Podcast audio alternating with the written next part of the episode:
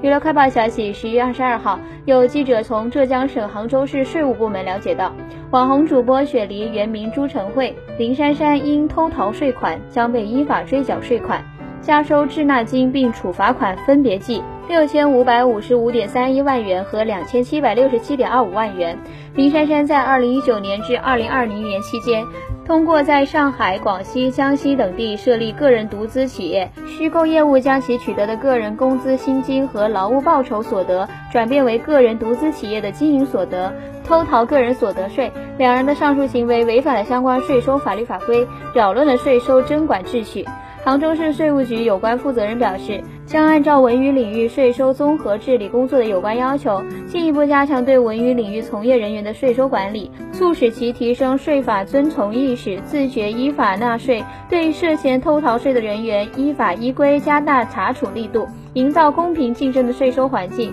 积极推动文娱领域长期规范健康发展。